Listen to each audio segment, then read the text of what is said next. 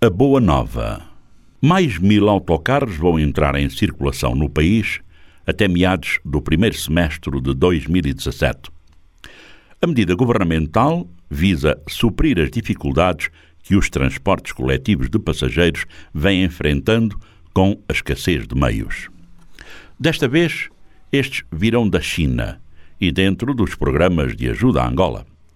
Foram comprados pelo Executivo dentro das linhas de crédito estabelecidas pelo gigante asiático para apoiar o processo de reconstrução nacional.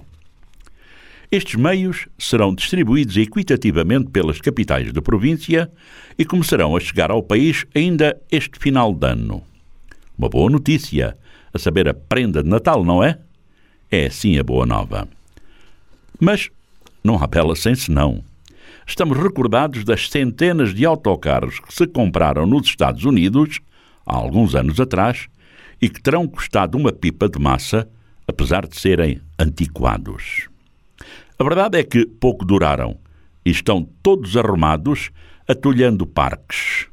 Os que foram destinados às grandes cidades, neste caso vejo aqui no Lubango, o grande cemitério de autocarros que um a um foram paralisando por falta de peças de reposição, mas também por mau uso, alguns, e por manifesta falta de assistência, manutenção, etc.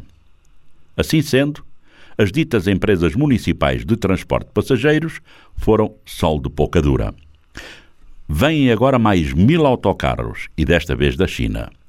Oxalá venham com sobressalentes, porque se naquela altura das vacas gordas, não se prestou atenção a esse pormenor dos acessórios, da manutenção, etc., duvidamos que nos dias difíceis que atravessamos sejam disponibilizadas verbas para importar os acessórios, pneus, baterias, a tempo e horas de evitar a paralisação da frota, tal e qual a anterior.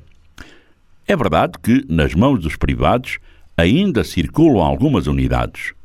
Talvez por isso mereçam ser eles a explorar os novos autocarros, porque está visto que quando a coisa custa, nos sai do bolso, todos sabemos cuidar, estimar.